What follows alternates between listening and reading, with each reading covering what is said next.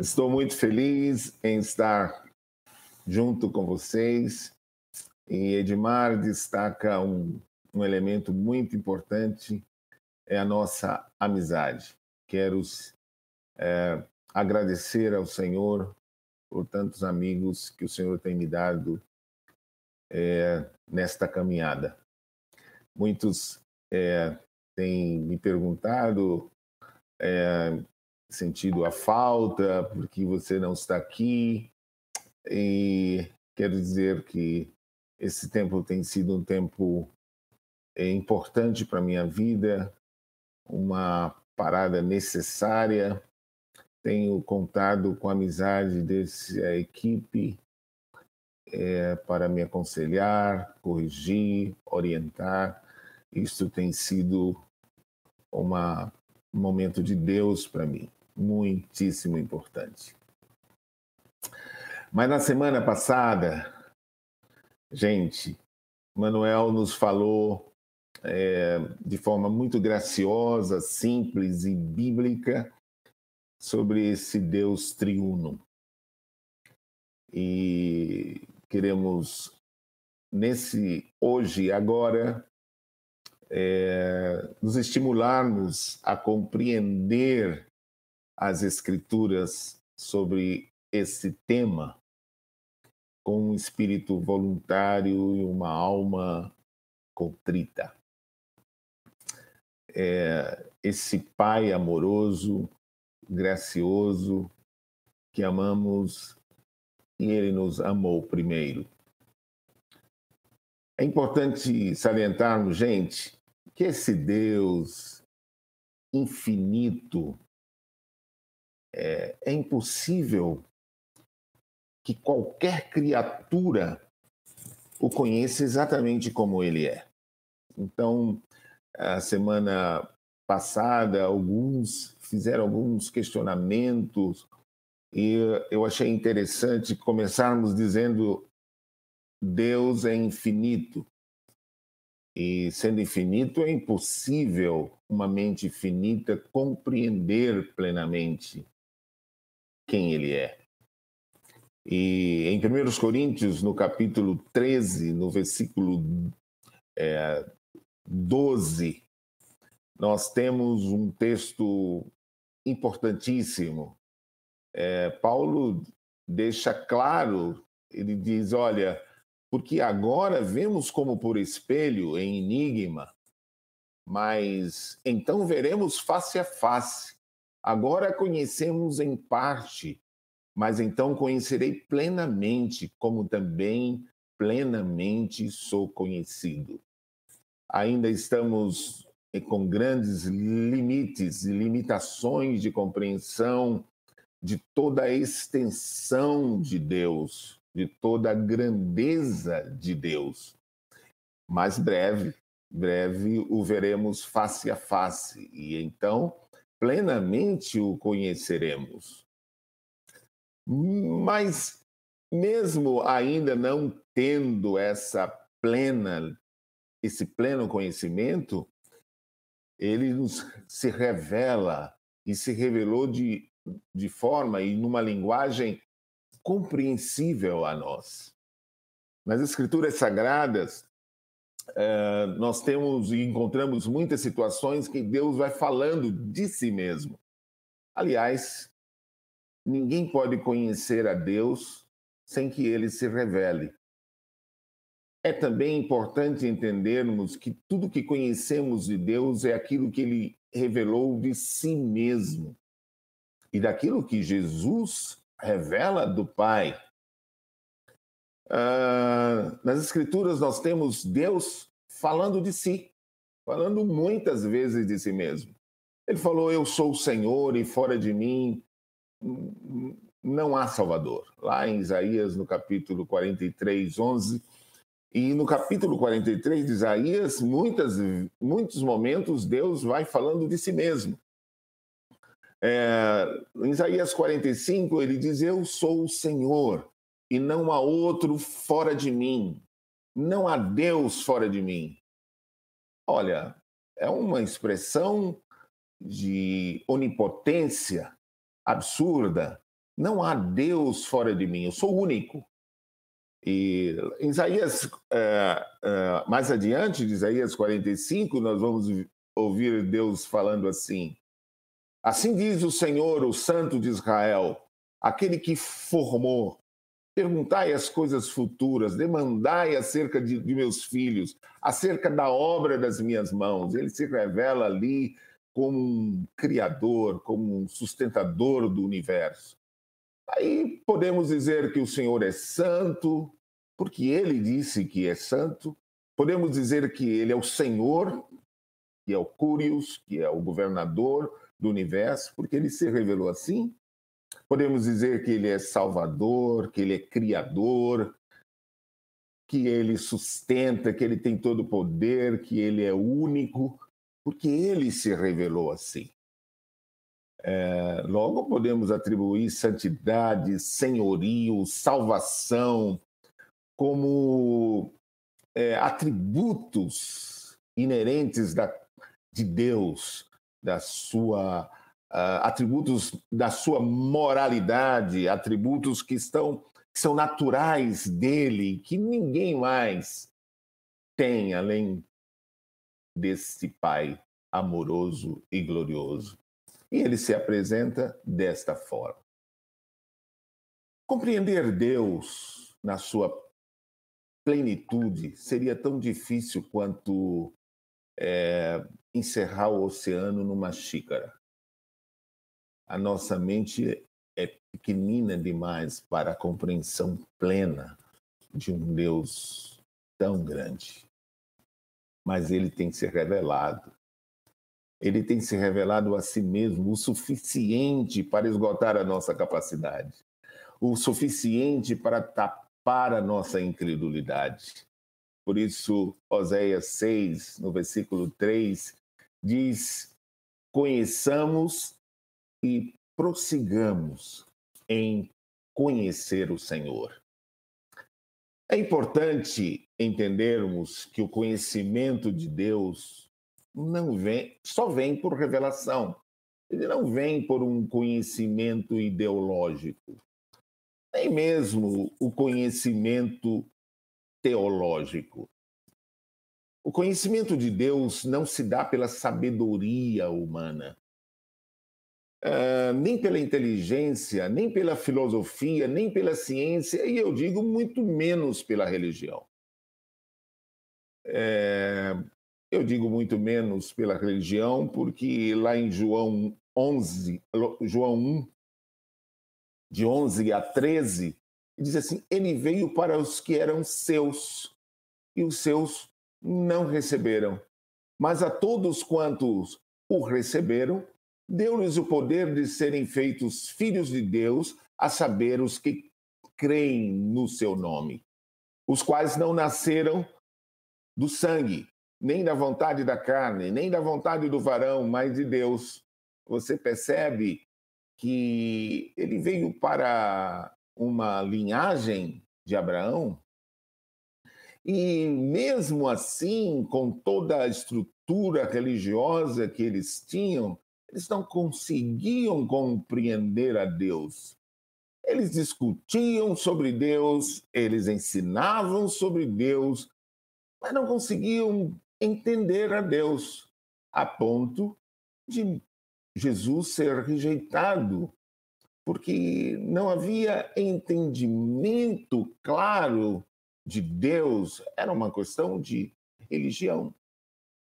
Uma mente religiosa, ela não consegue entender, pois ela conceitua Deus do ponto de vista humano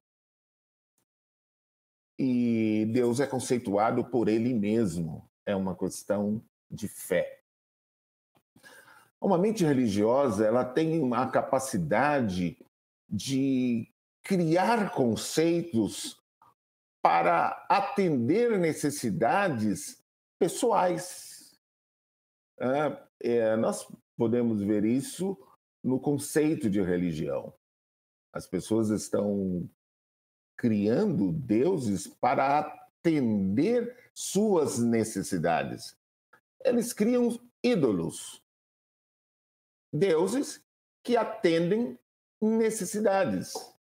Às vezes, nós fazemos do nosso Deus um ídolo, porque nós podemos é, tratar nosso Pai como alguém que deve atender apenas às nossas necessidades. É, em 1 Coríntios, no capítulo 1, do versículo 18 ao 25,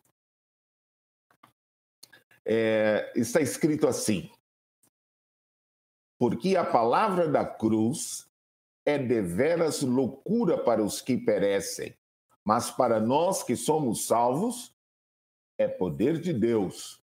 Porque está escrito: destruirei a sabedoria dos sábios e aniquilarei a sabedoria dos e o entendimento dos entendidos. Onde está, ó sábio? Onde, ó escriba?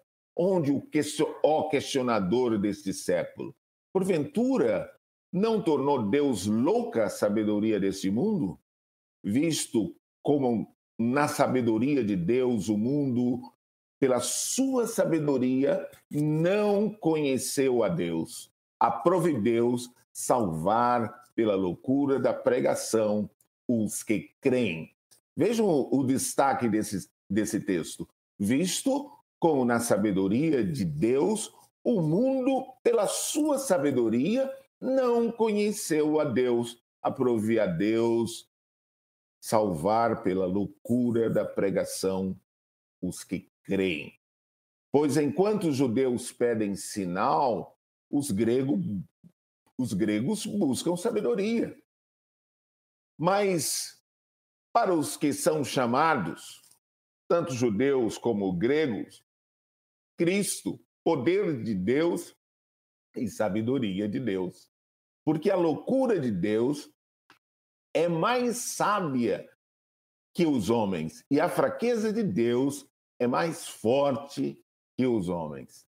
É fantástico perceber nesse texto que, pela sabedoria, pela filosofia, por caminhos da inteligência, o homem jamais conhecerá a Deus. Não há como. As mentes aristotélicas buscam conhecer a Deus através de filosofia e do conhecimento intelectual. Olha, Deus escondeu dos sábios e entendidos e revelou aos pequeninos. Uma forma muito simples de conhecer a Deus é ouvir o que ele fala de si mesmo. E em 1 Coríntios, no capítulo 2 e no, no versículo 14, diz: Ora, o homem natural não aceita as coisas do Espírito de Deus, porque para ele são loucuras e não pode entendê-las, porque elas se discernem espiritualmente há muito esforço, muitas vezes, do ser humano é, que advém do ego, do orgulho, da soberba. Eles buscam de forma natural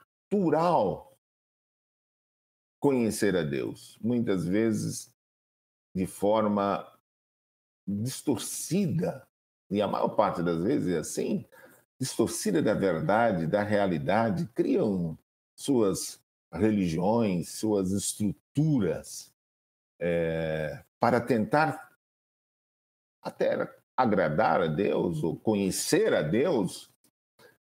E uh, lembro-me de um texto do Salmo 50 que me chama muito a atenção. Diz, essas coisas tens feito e eu me calei. Pensavas que, na verdade, eu era como tu, mas eu te arguirei. É, vocês estão pensando que eu sou igual a vocês? Vocês me tratam como se eu fosse igual? O pai estava dizendo: olha, vocês estão me, me colocando no mesmo nível que vocês. Há uma insistência, amados irmãos, do ser humano em querer conhecer a Deus por esforço próprio, criar seu próprio caminho, gerar seus dogmas, normalmente com conceitos distorcidos da verdade deste pai maravilhoso. Ah, Adão foi um exemplo deste. É, podemos é, dizer que Adão, é, quando pecou, ele imediatamente, para reparar seu problema, ele cria ele, uma roupa de folhas. Ele quer se apresentar diante de Deus, diminuindo a sua nudez. Ele sabia do que o pai estava ali, mas ele precisava tapar a sua nudez. Era o seu esforço. Deus desconsidera e traz para ele roupas de pele. Isso significa que um animal havia morrido. Era completamente diferente do esforço do homem. Era Deus estendendo as mãos, era o Pai estendendo as mãos, e quero destacar isso aqui. Me perdoem as vezes que eu vou chamar de é, o Pai de Deus. Eu gostaria de destacar aqui que ele é nosso Pai. Assim como Jesus sempre se referia a Deus como Pai. Outro momento em que você, nós percebemos é, o homem tentando por esforço agradar a Deus e, e conhecer esse Pai e, e, se aproximar desse Pai por esforço, Caim. Caim foi um deles. Né? ele vai para tentar agradar o Pai, oferecer é, fruto da terra, é, coisas que Deus não havia pedido, coisas que o Pai não se agrada. É, este era um esforço e por isso Deus rejeitou tanto a oferta quanto ao ofertante. É, eu imagino que naquela formação do bezerro de ouro em Israel, eles queriam dar uma cara a Deus. Dar um, olha, todos os deuses dessas nações têm cara. Botar uma cara no, no nosso Deus. Sinceramente, é um esforço é, sem nexo do ser humano para conhecer o Pai. Sempre houve um, um esforço sem sentido. Existe um caminho para o conhecimento de Deus. Existe um caminho para o conhecimento deste Pai amoroso. Existe um caminho que não é um caminho humano, nem filosófico, é, muito menos de dogmas. E há um texto muito interessante em João, é, João 14, de 8 a 12, que me inspira esse, esse tema, mostra-nos o Pai. Disse Filipe, Senhor, mostra-nos o Pai, e isto nos basta. Respondeu-lhe Jesus, Há tanto tempo que estou convosco e ainda não me conheces, Felipe? Quem me viu a mim, viu o Pai. Como dizes tu, mostra-nos o Pai? Não crês tu que eu estou no Pai e que o Pai está em mim? As palavras que eu vos digo, não as digo por mim mesmo, mas Pai que permanece em mim e quem faz as, as suas obras. Crede-me que eu estou no Pai e que o Pai está em mim. Crede ao menos por causa das mesmas obras.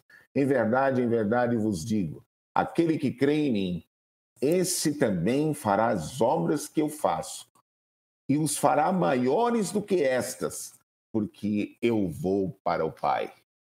Olha, gente, é, eu penso que Jesus queria dizer a Filipe assim: Olha, eu sou a expressão do meu Pai, eu estou aqui, eu sou o acesso a meu Pai, eu sou a expressão exata do seu ser. Eu sou a sua vontade em ação. Felipe, olha para mim. Eu sou o projeto de resgate do meu pai. Felipe, olhe para mim, Felipe. Eu sou a expressão exata do seu ser. E toda tentativa do homem conhecer a Deus sem Cristo normalmente resulta em frustração e esforço cansativo. Todo e qualquer esforço em conhecer a Deus terá que passar por Cristo. Cristo é a revelação exata do Pai.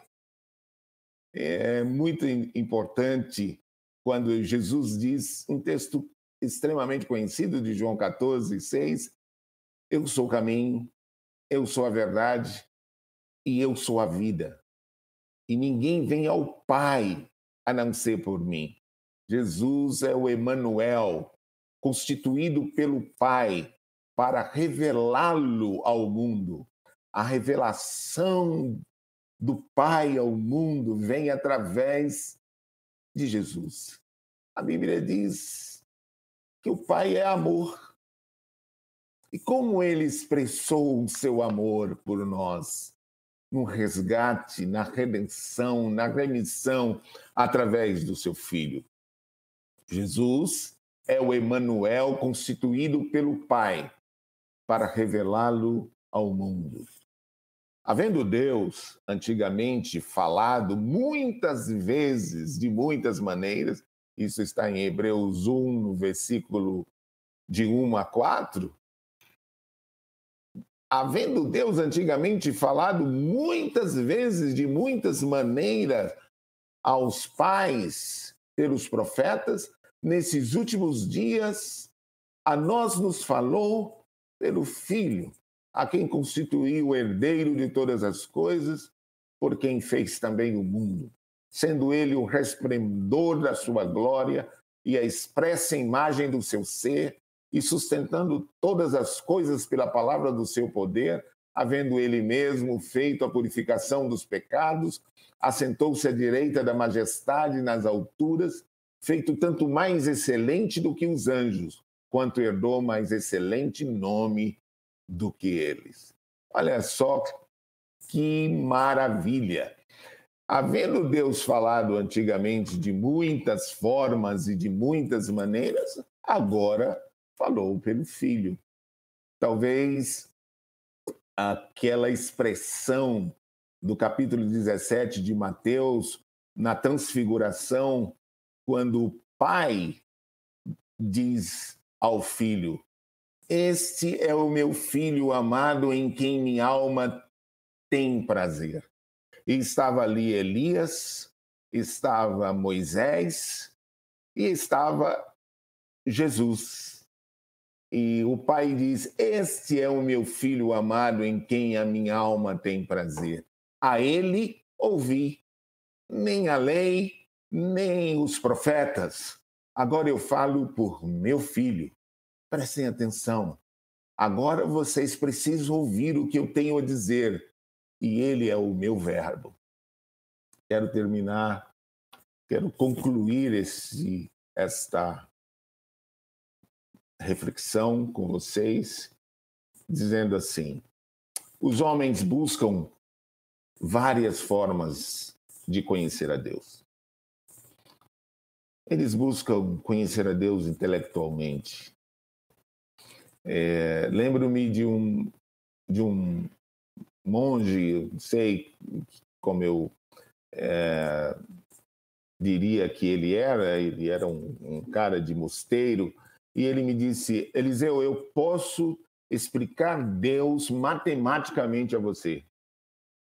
E eu pensei, matematicamente eu não vou conhecer Deus nunca. É, e eu fiquei pensando, poxa, existe uma maneira tão simples e tão interior de conhecer a Deus. Mas como o homem quer conhecer a Deus intelectualmente? Porque aí está seu ego, seu esforço. Filosoficamente, como a filosofia tenta é, explicar Deus como, como tenta é, trazer conhecimento que só atinge uma parte, só atinge a mente. É, as, é, conhecer sobre uma pessoa não quer dizer conhecer a pessoa. Podemos dizer, olha, eu sei que uh, o Edmar ele gosta de caçar, eu sei que Edmar gosta de comer isto ou aquilo, e você eu nunca vi Edmar, você ouviu falar sobre ele. Como nós, às vezes, temos um conhecimento extremamente superficial de Deus, de ouvir falar, de ouvir dizer. E às vezes nós asseveramos coisas e dizemos coisas que são verdadeiras, mas que nos faltam conhecimento experimental. Nós, ah, em João 17, no versículo 3, é, eu gostaria de destacar esse texto quando ele diz, quando João diz assim: "E a vida eterna é esta: que te conheçam a ti como o único Deus verdadeiro e a Jesus Cristo a qual enviaste." Um outro elemento de conclusão é Jó 42 de 1 a 6. Olha, gente, Jó, Jó falava de Deus de forma esplendorosa. Os amigos de Jó também falaram de Deus de forma esplendorosa. E Jó é, colocava sobre Deus de uma forma fantástica. Até que um dia Deus explodiu para Jó. Deus não estava interessado em dizer a Jó sobre o que ele estava sofrendo. Deus estava interessado em falar dele para Jó. E o texto é, é, fantástico porque depois de Jó ouvir Deus quando ele se apresenta no redemoinho, Jó disse, respondeu assim ao Senhor lá no, em Jó 42. Ele diz: Então respondeu Jó ao Senhor: Bem sei eu que tudo podes e que nenhum dos teus propósitos podem ser impedido. Quem é este que sem conhecimento obscurece o conselho? Por isso falei do que não entendia, coisas que para mim eram demasiado maravilhosas e eu não conhecia. Ouve, pois, eu falarei, eu te perguntarei e tu me responderás. Com os ouvidos eu ouvira falar de ti, mas agora te veem os meus olhos, pelo que me abomino e me arrependo no pó e na cinza. E Jó continua dizendo: Antes eu te conhecia de ouvir falar. Antes eu eu te conhecia apenas de ouvir. Agora eu estou te experimentando. E eu estou me abominando porque eu falava coisas que não eram verdadeiras. Ou que não eram exatas.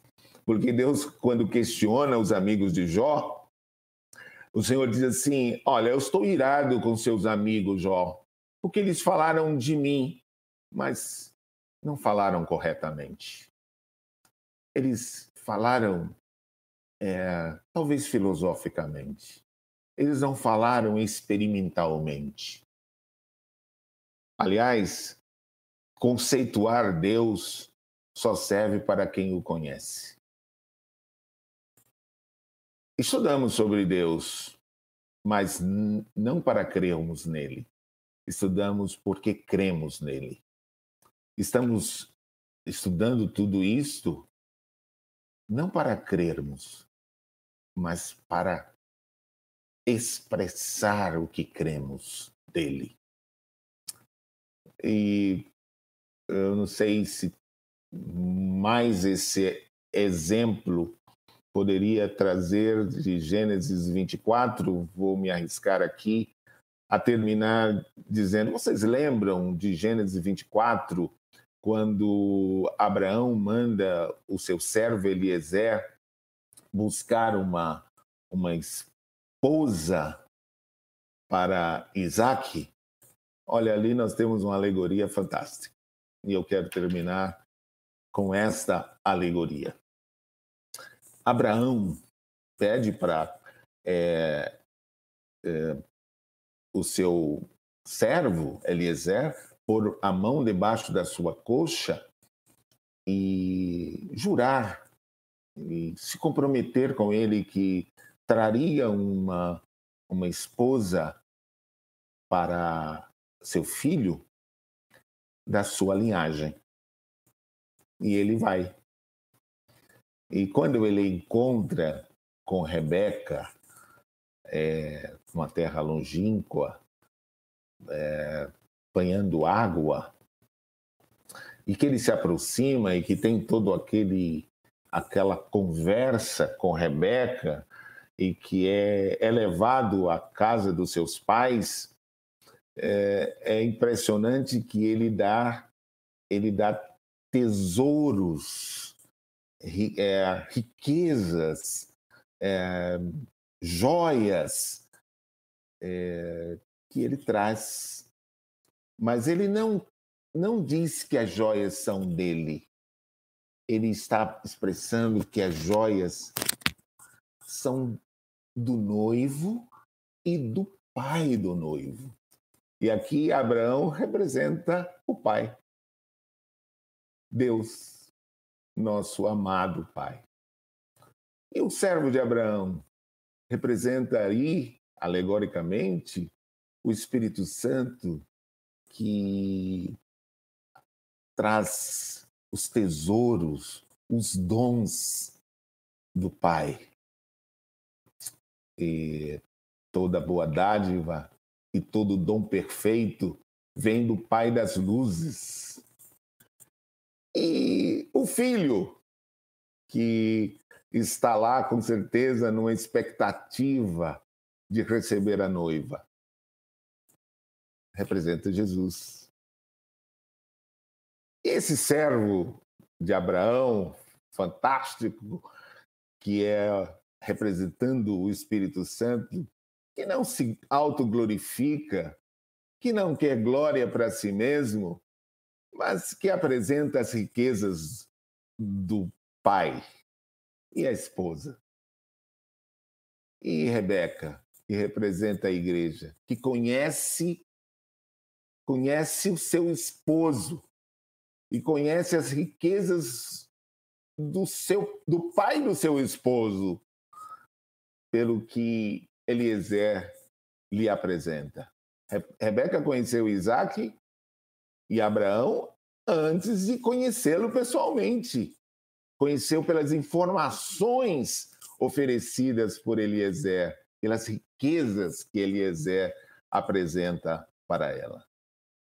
Fuja da religião especulativa. Não, não, não aceite isso. Você não precisa especular nada. Fuja de conhecer a Deus pela religião, por dogmas. Fuja de conhecer esse Pai amoroso que tanto nos quer íntimo dele pela religião. Conheça o Pai na suficiência de Cristo e pela revelação do Espírito Santo. Em nome de Jesus é, para fixar, como podemos adquirir, adquirir o conhecimento do Pai? Essa é a primeira pergunta. Como podemos conhecer o Pai? A segunda pergunta: qual o caminho para conhecer o Pai? Esse Deus Pai. Qual seria o caminho? E a terceira pergunta: Do que devemos fugir para conhecer a este amoroso Deus Pai? O que devemos abandonar?